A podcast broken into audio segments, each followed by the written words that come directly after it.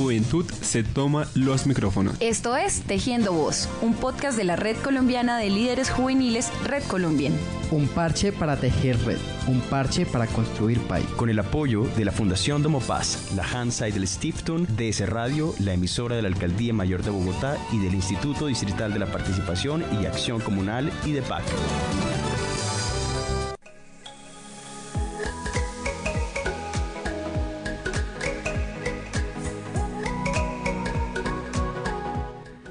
Hola a todos, mi nombre es David Segura y el día de hoy estaremos hablando en este octavo capítulo sobre paz.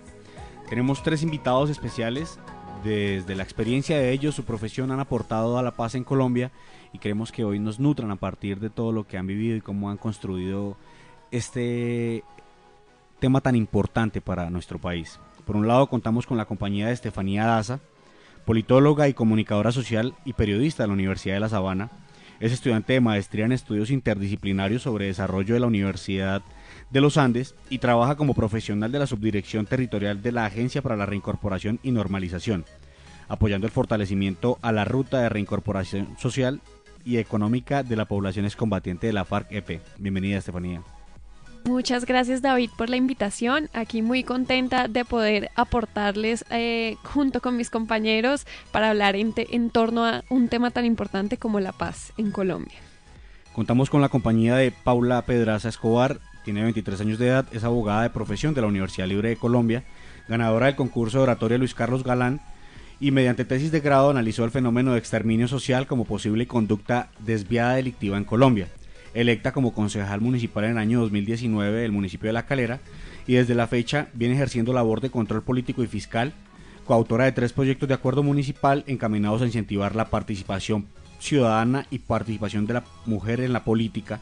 Actualmente es presidenta de la Comisión de Equidad de Género en el municipio de La Calera. Bienvenida, Paula. Hola David, un saludo a todos. Yo muy feliz de estar compartiendo este espacio tan importante para compartir ideas con todos ustedes. Y nuestro último invitado, Víctor Manuel Cocoma, pereirano, tiene 23 años, comunicador social y periodista, y hasta hace un par de meses hizo parte del proyecto de la Fundación Ideas para la Paz, que hace seguimiento territorial a la implementación del Acuerdo de Paz. Tuvo la oportunidad de visitar 13 municipios priorizados para la implementación del Acuerdo de Paz y el año pasado hizo parte de la lista del Partido Alianza Verde del Consejo Local de Juventudes en Kennedy y en la actualidad es asesor de comunicaciones de, la representante, de una representante de la Cámara. Bienvenido, Víctor. Hola David, hola Paula, hola Estefanía y hola a todos los oyentes que nos están escuchando en este podcast. Un gusto estar aquí con ustedes y un gusto poder venir a hablar de paz y de construcción de paz en Colombia. Bueno, pues es muy gratificante contar con ustedes en este espacio, realmente ver jóvenes vinculados a todo lo que tiene que ver con el seguimiento para la paz, la participación sobre la paz, es una deuda histórica que tenemos nosotros con Colombia y con las futuras generaciones. Entonces, a partir de su experiencia quisiera preguntarles qué se puede entender eh, por paz en Colombia luego del conflicto que se ha vivido por más de 50 años. Eh, Estefanía. Eh, bueno, David, pues quisiera empezar mencionando que en torno al tema de la paz hay diferentes enfoques y formas de entenderlos. uno podría incluso acudir a la literatura académica y se va a encontrar pues con un gran autor que fue Galtung. Y Galtung hablaba de dos tipos de paz, una paz positiva y una paz negativa. ¿sí? Eh, la paz negativa es esa paz que está asociada a la disminución de los indicadores de violencia y la paz positiva es la que está relacionada no solo a la disminución de los indicadores de violencia, sino también a la transformación estructural de una serie de condiciones que generaron el conflicto, ¿sí? Y para mí, pues lo que buscó el acuerdo de paz fue apuntarle hacia esa paz positiva, hacia esas condiciones estructurales del conflicto, a atenderlas, sin embargo, pues durante estos cinco años, un poco más de cinco años que hemos tenido posterior a la implementación del acuerdo de paz, nos hemos encontrado con una serie de dificultades. Sin embargo, es un proceso de largo plazo porque son condiciones estructurales. ¿Qué podemos pensar de la paz en Colombia después de este gran conflicto? En primer lugar, podríamos decir eh, que en algunas regiones de, de Colombia, pues sí hubo unas dinámicas de disminución de la violencia. Uno podría encontrarse con Montes de María o con eh, regiones como en el Guaviare, donde significativamente sí hubo una reducción de la violencia, sí, porque eran eh, pues territorios que estuvieron marcados por el enfrentamiento duro entre las FARC y entre paramilitares y que a raíz pues de, estos procesos, eh, un primer proceso que hubo desmovilización de paramilitares y un segundo proceso ahorita con las FARC y desmovilización de excombatientes de las FARC, pues uno puede ver que hay unas dinámicas eh, de reducción de la violencia. La sociedad civil toma un papel muy importante en hacerle seguimiento a las políticas públicas, en poder hacer, ejercer un control ciudadano más importante, más significativo, con un menor riesgo de seguridad. Sin embargo, pues también tuvimos eh, la problemática y es que persisten también otros grupos armados, el control territorial que en su momento fue eh, pues abandonado por la guerrilla de las FARC y eh, pues en ese momento esto por la guerrilla de las FARC después del 2016 y por los paramilitares en el 2005, pues terminaron siendo cooptados por estos grupos al margen de la ley con fines de cierta manera más económicos que políticos. Y, y eso, pues, que, ¿a qué lleva? A que pues digamos, ante la falta de una política de seguridad territorial, que si bien estaba contemplada en el acuerdo de paz, pero no se ha logrado implementar en su, pues, en, en, su totalidad, eh, sucediera lo que hoy estamos viviendo y es eh, el aumento del asesinato a líderes sociales. ¿sí? Y, y entonces ahí nos encontramos con una encrucijada. Podemos tener, los indicadores nos pueden decir que hay una reducción en los, en los índices de violencia, pero vemos que las condiciones estructurales se mantienen. ¿Por qué? Porque las economías ilícitas siguen siendo más rentables que las economías legales, ¿sí? La ilegalidad sigue siendo una alternativa para la población a donde todavía no llega el Estado y eso pues es un gran reto. Otro reto también es que hay una desarticulación en las entidades encargadas de implementar el acuerdo de paz y esto nos ha generado una serie de contradicciones en la política pública. Yo pongo acá un caso y es porque lo he trabajado, he, trabajado directamente con la población en el Guaviare, allá estuve también haciéndole seguimiento a la implementación del acuerdo de paz y allá, por ejemplo, el hecho de que en el acuerdo de paz no se haya abordado de manera específica la problemática ambiental, sino que se abordó un poco más desde la reforma rural, ¿sí? Aquí tenemos dos enfoques, un enfoque rural y un enfoque ambiental, pues en el Guaviare esto termina siendo una contradicción. ¿Por qué? Porque el Guaviare en su mayoría, la, total, en la mayoría del territorio está dentro de lo que se conoce la zona de reserva forestal. Eh, la zona de reserva forestal de la Amazonía y eso genera una serie de restricciones ambientales que limitó los proyectos productivos y los proyectos de desarrollo rural que se habían contemplado en el acuerdo de paz. Pasamos de un proceso participativo con los famosos PEDET, que son los programas de desarrollo con enfoque territorial. En este caso, eh, el Guaviare eh, era uno de esos, eh, es una de esas regiones priorizadas. De hecho, ha sido la cuarta con más, con más inversión en el territorio pero se generaron muchas expectativas en la población porque se crearon muchas iniciativas al respecto para lograr resolver problemáticas asociadas a la tierra y ya una vez firmado el acuerdo y ya una vez realizado el PEDER, ya cuando nos vamos a la implementación, pues el Estado tiene que decirle, no, estos proyectos no se pueden hacer porque pues usted está en una zona de reserva forestal o usted incluso está dentro de un área protegida. Allá tenemos estas figuras puntualmente tres figuras importantes, entre esos el Parque Natural Nacional del Chiribiquete, y eso generó una tensión muy grande en la población, que hoy en día uno no puede ir al Guaviare, por ejemplo, a hablar de temáticas ambientales y pues cuando uno les pregunta sobre el acuerdo de paz, ellos lo intentan frustrado, ¿sí? Eh, algo que fue frustrado, algo que eh, fue una potencialidad en su momento y contempló la participación de muchísima gente, pero que eh, nos llevó, pues digamos que un poco a la, a la frustración porque no se logró llenar las expectativas de la población. Mira qué importante aquí me parece temas como la relación que tiene los intereses económicos con el narcotráfico, porque no se puede negar que la guerra y el narcotráfico tiene una relación directa, la presencia diferenciada del Estado en el territorio y cómo eh, los acuerdos de paz de alguna manera desconocieron eh, las realidades de la diversidad que hay en el territorio de Colombia. Gracias, Estefanía. Víctor, ¿cómo, ¿cómo se puede entender o qué se puede entender por paz en Colombia a partir de tu experiencia?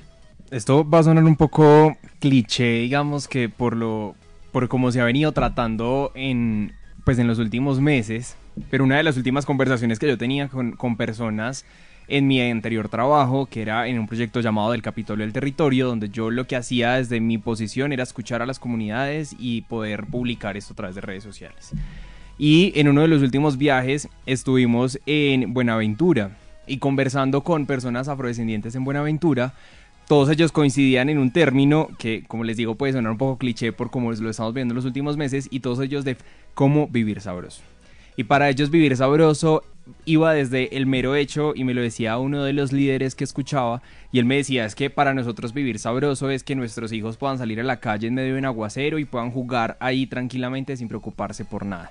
Y yo siento que Estefanía pues en realidad el conflicto armado llega pues precisamente por todo ese montón de necesidades que, que, empieza a surgir en las personas. Y que empieza a surgir en las personas que viven en esas zonas rurales y apartadas de nuestro país. Entonces, para mí la definición de paz viene siendo eso, la tranquilidad que las personas pueden llegar a, a, a vivir y a disfrutar su territorio sobre todo, porque no es lo mismo uno habitar cualquier lugar, que todos lo hacemos y ellos aún lo hacen, ellos habitan las zonas rurales del país, pero no las pueden disfrutar y yo siento que ahí es donde el Estado se ha quedado corto en la consolidación de la paz y es en que las personas que viven en las zonas rurales y apartadas de nuestro país puedan disfrutar de su territorio realmente, puedan disfrutar del lugar en el que viven. Como lo decía este líder y como me lo decía, simplemente con que los niños puedan salir a jugar a la hora que sea o con dejar las puertas abiertas, que él también me lo decía, él me decía, yo me voy de aquí de Buenaventura y me voy hasta Cali y puedo dejarla, podía dejar hace muchos años, me lo decía él, la puerta de mi casa abierta y yo sabía que yo llegaba al otro día, en dos días, tres días y todo iba a estar intacto. Ahora él me decía, no pasa lo mismo. Entonces yo siento que ahí es donde el Estado se ha quedado corto y donde todos deberíamos apuntarle cuando hablamos de consolidación y de construcción de paz. Y es en poder disfrutar del lugar en el que vivimos. Eso también se ve en la ciudad en que uno, digamos, no disfruta con, con total tranquilidad ni con seguridad eh, la ciudad urbanamente hablando pues también ahí aplica el hecho de, de, cómo construimos paz y de cómo el Estado nos aporta para la construcción de paz. Y también lo relaciono mucho y siempre lo he relacionado mucho con la consolidación de una cultura de sana convivencia. En Colombia tristemente hemos perdido una cultura de sana convivencia. Y lo vemos desde hechos tan recientes, quizá no tan recientes cuando escuchen este podcast, pero cuando lo estamos grabando sí es reciente, eh, y es el asesinato de un muchacho de 14 años en una estación de Transmilenio por un hecho de intolerancia tan básico como es que me pisó, es que estaba alcoholizado, estaba borracho, eh, y entonces ahí es donde uno dice y uno se pregunta, bueno, entonces, pues, ¿hacia dónde hemos llevado y, y qué es lo que estamos haciendo para construir y consolidar una sana convivencia en el país? Mira qué importante es que entendemos la paz como un derecho humano y la paz no simplemente es lo que cuando alguien habla de paz lógicamente lo relacionamos directamente con los acuerdos de paz, pero la paz se vive de muchos escenarios y tiene que ver también en la realidad que se ve en la urbanidad, como en la periferia, como en el campo y a veces ignoramos que nos hace falta paz en muchos aspectos. Muchas gracias, Víctor. Paula, ¿qué podemos entender por paz en Colombia? Bueno, frente a esta pregunta, eh, recuerdo que mm, he estado en dilemas y en conceptos encontrados jurídicamente sobre paz en, en, la, en la jurisprudencia de Colombia, sobre todo, porque cuando las personas alegan la reivindicación en cualquier pretensión en una demanda sobre la paz, es muy difícil delimitar cuándo se ha vulnerado este derecho. Entonces encontramos que en la Constitución Política de 1991 en el preámbulo lo vemos como un valor, como un valor, es decir, como un objetivo colectivo que eh, entre todos deberíamos construir, pero también se ve como un derecho fundamental y luego se ve como un propósito del Estado. Entonces, eh, las diferentes perspectivas vienen eh, de la paz en Colombia también chocan cuando la jurisprudencia constitucional entra a decir que es un estado ideal. Entonces, ¿quién va a venir a definir el estado ideal, como lo decía el compañero, si ni siquiera a veces delimitamos la convivencia de los colombianos? Entonces, para mí la podría definir como un, una colectividad, un propósito colectivo que debemos hacer no solamente los ciudadanos colombianos, sino siempre de la mano con el Estado. Eso podría decir yo sobre la definición de paz en Colombia. Muchísimas gracias Paula, tener esta perspectiva jurídica bastante porque a veces cada uno desde su profesión pues lo mira de una manera distinta, pero tenemos que entender que jurídicamente hay un orden y una dirección, ¿no? Para continuar pues me gustaría preguntarle a Víctor, eh, a partir de su experiencia, si se ha cumplido o no con lo que se pactó en La Habana. Digamos que esa respuesta, no, la respuesta es no, no se ha cumplido. Eh, y creo que pues el anterior gobierno Duque se encargó de cumplir con lo que ya había prometido en un momento era hacer trizas la paz y yo siento que no se ha cumplido y no se le ha cumplido porque no se le cumplió al 94.1% de los excombatientes que dejaron las armas y que seguían firmes y no se les había cumplido porque se les abandonó porque no se les permitió tener la posibilidad de tener proyectos productivos, a las víctimas tampoco se les cumplió, no se les da la posibilidad de resurgir sus vidas, de salir adelante, por el contrario se les revictimiza, no se les garantiza de lo que les hablaba ahorita de la seguridad territorial, que creo yo que debe ser el punto eh, y el eje central para la construcción de paz en el país, y es garantizar seguridad territorial, y es que las personas puedan estar seguras, puedan estar tranquilas, puedan disfrutar, como lo decía ahorita, de, de su territorio y del lugar en el que viven, y por el contrario hemos visto como las cifras de violencia venían aumentando y hemos visto como las cifras de desplazamientos, de amenazas, de homicidios pues venían aumentando en el país en lugar de disminuir. Eso que vimos en el 2017 de que disminuyó completamente los índices de homicidios pues ya dejó, se quedó en el 2017 porque en el 2021 y el primer semestre del 2022 vimos todo lo contrario. Llegamos ahorita pues al gobierno Petro y el gobierno de Francia Márquez y quizá ha cambiado un poco las noticias hace unas semanas decían que durante el mes de eh, agosto y de septiembre habían disminuido las, los homicidios a líderes sociales. Bueno, pues esto digamos que es algo para celebrar, pero hay que ver cómo se va a manejar más allá. Sin embargo, pues hasta ahorita no se ha cumplido lo pactado en La Habana y no se le ha cumplido a las víctimas ni a las personas que han sido las más vulnerables en medio del conflicto interno armado. Víctor, yo de ahí retomo y me parece importante lo que señalas y es primero pues no bajar la guardia porque tenemos dos meses en donde hubo una reducción según los índices de, líderes sociales que no fueron asesinados. Y también es que es importante señalar que hace poco hubo un escándalo por corrupción porque los dineros para la paz eh, se vieron en investigaciones por corrupción y es muy doloroso la situación en la que se vive a la periferia del país o, las zonas de alto conflicto y que se vea que los dineros de OCAT Paz se vean eh, destinados para casos de corrupción. Estefanía, ¿se cumplió o no se cumplió con lo pactado en La Habana? Bueno, aquí un poco es importante diferenciar entre lo que va a entender el Estado eh, por cumplir y es a partir de una serie de indicadores que fueron establecidos en el instrumento que se planteó para la implementación del acuerdo de paz, que es el plan marco de implementación. Y uno va y se remite al plan marco de implementación y ve que en todos los puntos del acuerdo de paz, todos pasan un avance por encima del 50%. Incluso uno podría decir la reforma rural integral va en un 70.22% de implementación. Pero claro, eso es lo que nos dicen los indicadores, ¿sí? Esto es lo que nos dice la cuantificación del indicador, pero ¿qué hay detrás para decir o para hacer cumplir un indicador de ese tipo? En realidad, la transformación que se había planteado con el acuerdo de paz, tal como lo dice Víctor, no se ha logrado. ¿Por qué? ¿Qué terminó sucediendo? Estos indicadores se cumplen porque en espacios técnicos cerrados eh, digamos que con actores de cooperación internacional, el, el, Departamento Nacional de Planeación, se tomó la decisión de invertir una serie de recursos en unos proyectos que si bien estaban contemplados en, en estas iniciativas de los programas de desarrollo con enfoque territorial, no generaban la transformación esperada por la población.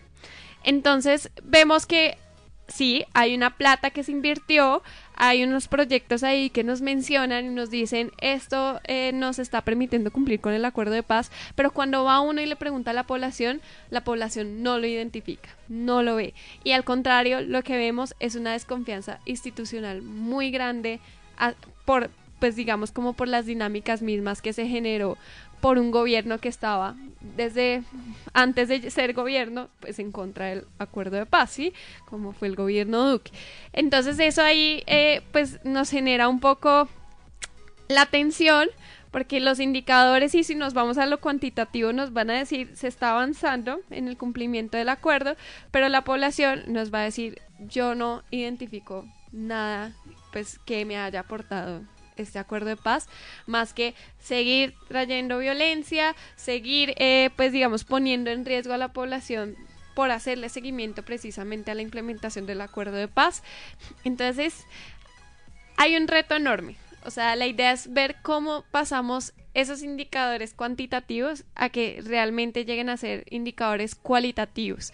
Aquí también vemos una contraposición de eh, la idea del desarrollo, ¿no? ¿Cuál fue el desarrollo que prevaleció en la implementación del acuerdo de paz? ¿Cuál es la idea del desarrollo que está prevaleciendo? Está, digamos, como favoreciendo un desarrollo desde una visión empresarial, desde una visión que fortalece la monopolización de la tierra, que fortalece la acumulación, eh, originaria, sí, un poco muy influenciada bajo el capitalismo, versus unos enfoques que habían surgido desde abajo, desde la población, que buscaban de cierta manera otras alternativas al desarrollo, ¿sí? No el de, la idea del desarrollo del capital, sino el desarrollo desde la visión que tiene la población sobre su, su territorio. Entre esos el vivir sabroso, el buen vivir, ¿sí? Hay otras poblaciones que nos van a hablar de otras formas de entender el espacio que habita más allá del capital y eso digamos es, es, lo que no se ha logrado transformar. ¿Por qué? Porque seguimos como replicando la misma dinámica que nos viene generando el conflicto en este, en este país. Me parece importante señalar ahí a partir de lo que tú dices, Estefanía, y es que el discurso institucional, que lógicamente tiende a defender lo que hace, en muchas ocasiones va en contravía con el discurso real, que es lo que yo llamo lo que dice la gente que lo vive. Entonces es, es, es importante que ambas cosas apunten y que la institución entienda cómo se desarrolla el territorio. Porque la concepción del territorio no es igual en el Cauca que en el llano o que en el centro del país. Y a partir que tenemos, aparte de eso, tenemos una riqueza cultural y una diversidad increíble. Y eso pues hace aparte que, que la administración pública sea enfrentada a que no todo es, es homogéneo, sino que tiene que entender el territorio de una manera diferente. Paula, a partir de tu experiencia, ¿se ha cumplido o no se ha cumplido con, con lo pactado en La Habana y eh, del perfil o el perfil profesional como abogada? Pues mira, eh, yo aquí más que contestarte la pregunta, entro a hacer una reflexión. Porque para venir a este podcast a mí me tocó sentarme a leer sobre paz. Y me encuentro con lo que dice Estefanía. Yo me encuentro con una serie de cifras donde me dicen está este porcentaje de personas a las que se les ha prestado un acompañamiento psicosocial, está este porcentaje de personas a quien se le ha indemnizado, está este porcentaje. Entonces uno técnicamente diría, no, pues hay un avance. Cuando, cuando se firma el acuerdo de paz en Colombia, que evidentemente fue un hecho histórico, yo siempre lo dije como, como estudiante de Derecho en su momento, y es, eso va a ser un proceso.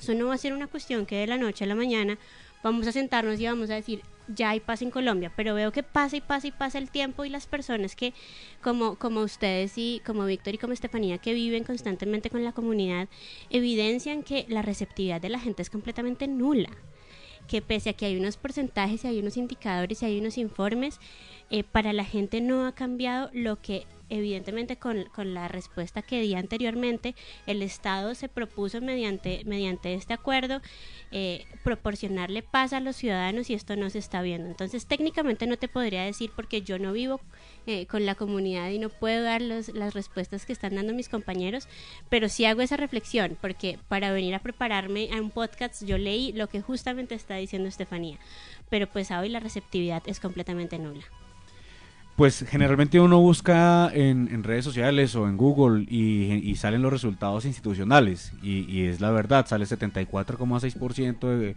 cumplimiento, pero no nos habla tampoco de, cumplimiento si es en todo el territorio, porque puede que en una zona se le esté cumpliendo a, los excombatientes o a las víctimas del conflicto y en otra esté en cero. Entonces son cosas que se desconocen y pues Estefanía, gracias por, por el aporte que nos das a partir de tu experiencia. Y con ello quiero hacerte una pregunta directa y es a partir de, lo que haces, de tu trabajo y de la experiencia que llevas, ¿cuáles fueron los beneficios que tuvieron los excombatientes que se acogieron a los acuerdos de paz? Bueno, pues eh, el principal beneficio viene dado por lo que es el punto 5 del acuerdo de paz y es la justicia transicional, ¿no?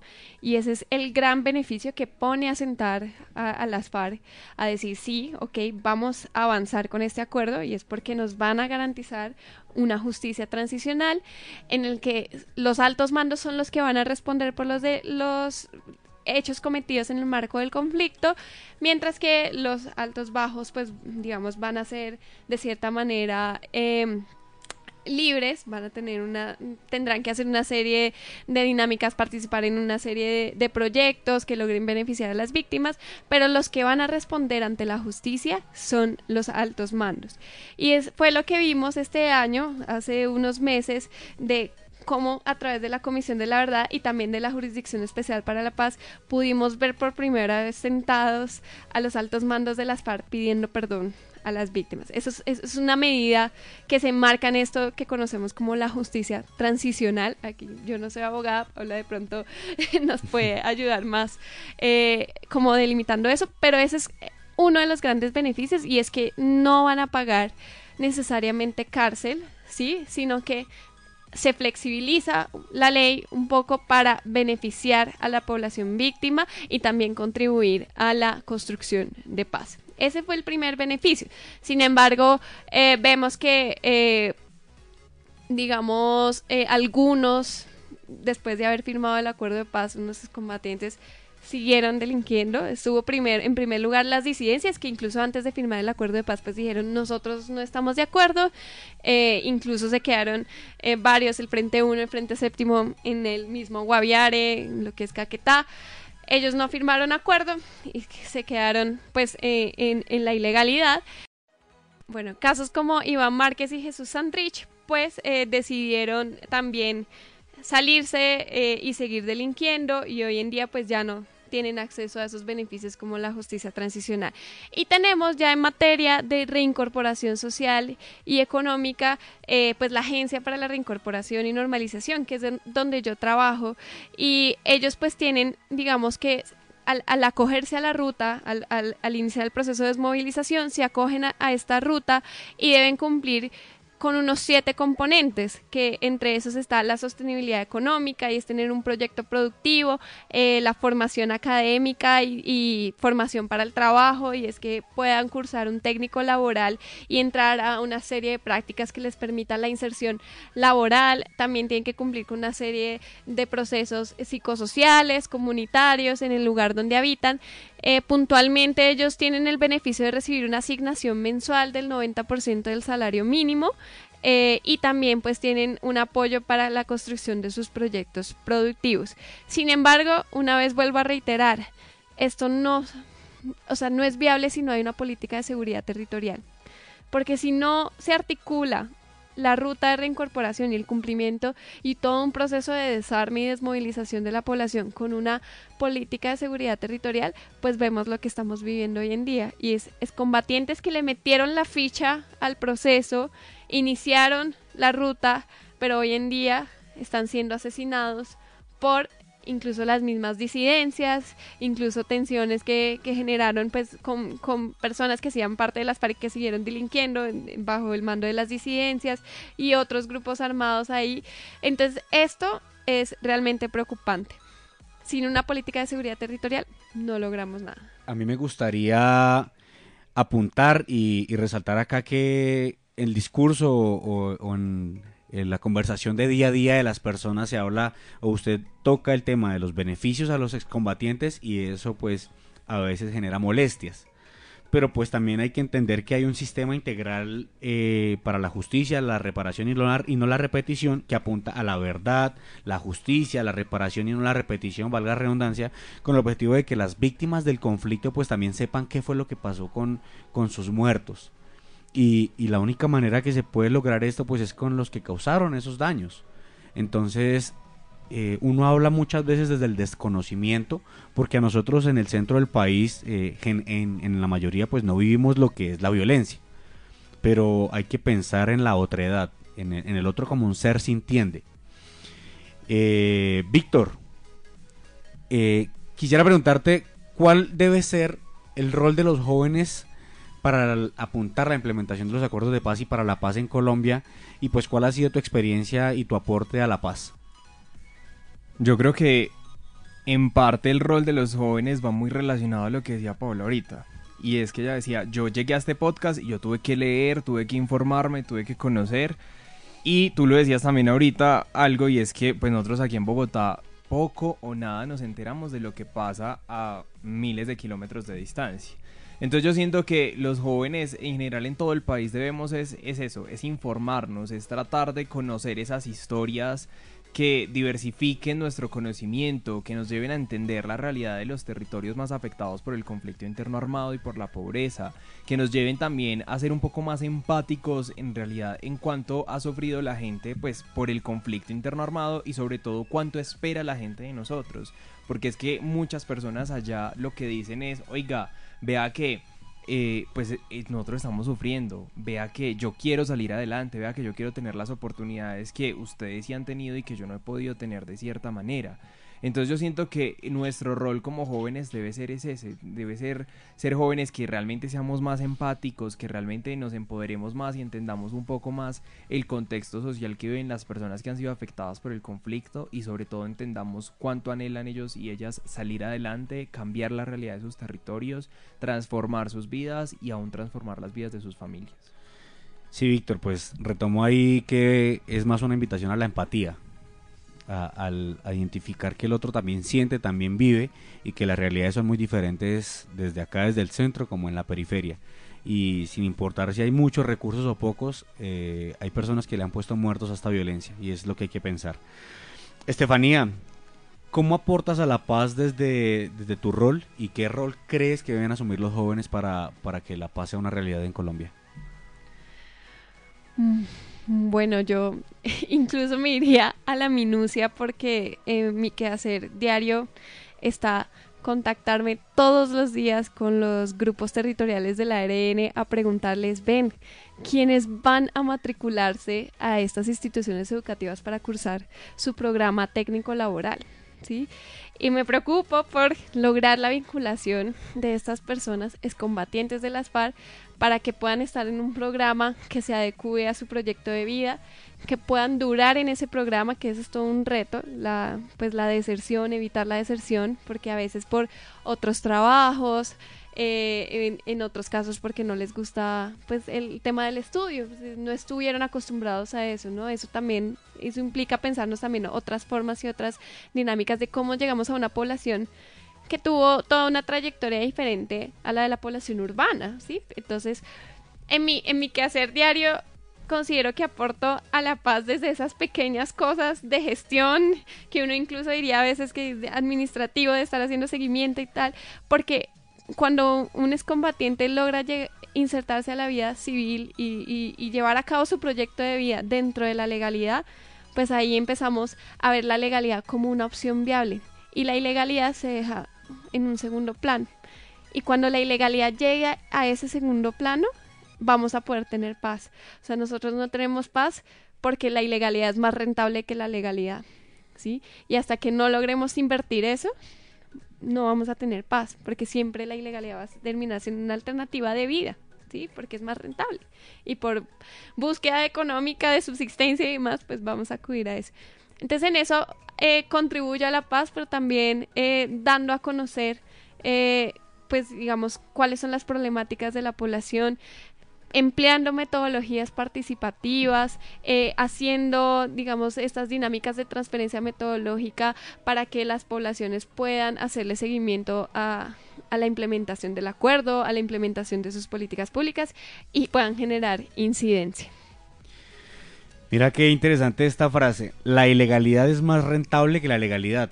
Y uno se da cuenta que es verdad porque eh, matarse cinco años, y digo matarse porque sufrir una carrera en este país es, es bien tedioso. Y, he visto amigos que, que se endeudan con bancos, que la sufren. Y son personas que de pronto han estado acá en el casco urbano. No me imagino una persona que estuvo tanto tiempo en el monte, literalmente, y vengan a invitarlo a que sea un tecnólogo y, y con todo en contra, porque a veces la prioridad es comer. y yo no voy a dejar de comer por ir a estudiar, o yo no voy a dejar que mi familia pase necesidades por yo estar estudiando. Y es una realidad que no se vive en solo los excombatientes, sino también se vive al día a día en, en la capital, se vive al día a día en los municipios, y es algo en lo que tenemos que pensar también. Paula, desde tu experiencia como líder social, política, como abogada, ¿qué rol has asumido, cómo le has aportado a la paz y cómo crees que los jóvenes deben aportarle a la paz en mayoría? Bueno, pues lo hablan ustedes eh, con claridad y es que en, en, el municipio donde yo ejerzo como concejal, que es el municipio de La Calera, pues sí es un tema bien distante, sí es un tema que desde, desde mi experiencia la gente muchas veces no dimensiona y no reconoce y no le da la importancia necesaria al tema. Eh, tomar estos temas a la ligera a veces hace también que, que no se logre identificar los objetivos de los programas institucionales, que no se logre llegar a, a un objetivo colectivo eh, en, en, en común acuerdo con el Estado, por decirlo así. Desde mi posición yo siempre he sido muy consciente de que hay que saber qué es lo que está pasando, de que hay que saber qué es lo que hay en los textos, de que hay que saber qué es lo que dicen los acuerdos de paz, que hay que saber cómo eh, en el día a día se van cumpliendo o no se van cumpliendo, que hay que estar informado, lo decía Víctor, es leer, es saber, es poder eh, tomar una postura analítica y crítica cuando se necesite. Creo que es la forma en la que los jóvenes, no solamente en el tema de paz, sino en todo, podemos estar aportando día a día. En, en La Calera es uno de los municipios en donde los jóvenes casi no participan. En la participación política es nula. Yo soy la concejal más joven en este momento en el municipio de La Calera pero, pero ha sido una lucha y ha sido una lucha también entender que los jóvenes podemos participar activamente en todos los temas sociales y políticos del día a día. Paula, muchísimas gracias. Y ya para cerrar, porque el tiempo corto pero sustancioso, quiero invitarlos a que ustedes hagan un llamado a los jóvenes del país para que se vinculen o lideren procesos de paz o háganle una invitación para que se asuman las riendas del país y, y manejen esto de paz. Víctor. Yo quiero cerrar este espacio invitándoles a escuchar una voz de un líder que tuve la oportunidad de conocer. Él se llama Roberto Benítez, tiene 18 años, es del Urabá antioqueño y es un joven que, como les decía ahorita, quiere salir adelante y está buscando todos esos espacios en donde meterse para poder lograr transformar esa realidad del Urabá antioqueño. Bueno, yo tengo 18 años, me hice líder al ver las necesidades de personas que no crecieron como yo y yo quiero que todo el mundo crezca como crecí yo, que todos merecemos mejor educación, mejor salud. Entonces, si yo crecí así, ¿por qué todos los que están a mi alrededor, por qué no toda mi Colombia puede ser mejor de lo que crecí yo? Entonces, a raíz de eso sale la idea de participar en los espacios políticos de elecciones de cualquier tipo para que entre todos pongamos nuestro grano de arena y podamos construir esa mejor Colombia y esa Colombia tan soñada con todos. La voz de la esperanza, diría yo, la voz de, de creer en un mejor mañana. Estefanía, una invitación a los jóvenes del país. Bueno, yo quiero invitarlos a pensarnos siempre en colectivo. La colectividad es eh, la, potencia de la transformación. Si pensamos en colectivo y dejamos atrás la individualización, eh, en pensar en, el beneficio propio, en acumular cada vez más ca capital y no pensamos en, colectivo, en el bien de los otros, en compartir, incluso en decrecer, que es una, palabra polémica, pero que ahorita en, entra en la agenda por lo que ha dicho la ministra de Minas, y yo comparto ese, ese, ese planteamiento. Si no pensamos así, vamos a seguir en las mismas. La transformación está en pensarnos alternativas al desarrollo y cómo nos vemos en un buen vivir colectivo, ¿sí? En un vivir sabroso colectivo. Hacia eso debemos dirigirnos. Muchas gracias, Estefanía. Paula, una invitación a los jóvenes del país.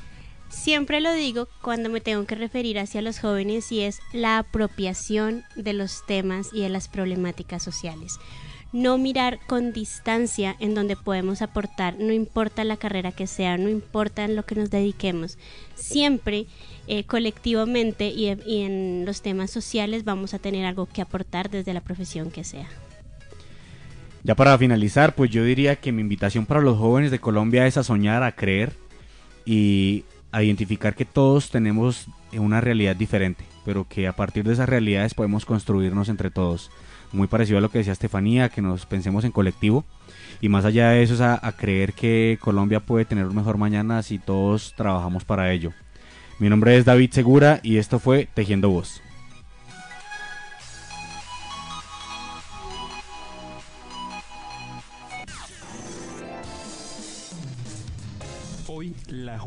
Se tomó los micrófonos. Esto fue Tejiendo Voz, un podcast de la Red Colombiana de Líderes Juveniles Red Colombia. Síguenos en las redes sociales de la Red Colombian, la Fundación Domopaz y la Hanseidel Stiftung. Te esperamos en el siguiente capítulo para seguir tejiendo parche, tejiendo red, tejiendo voz.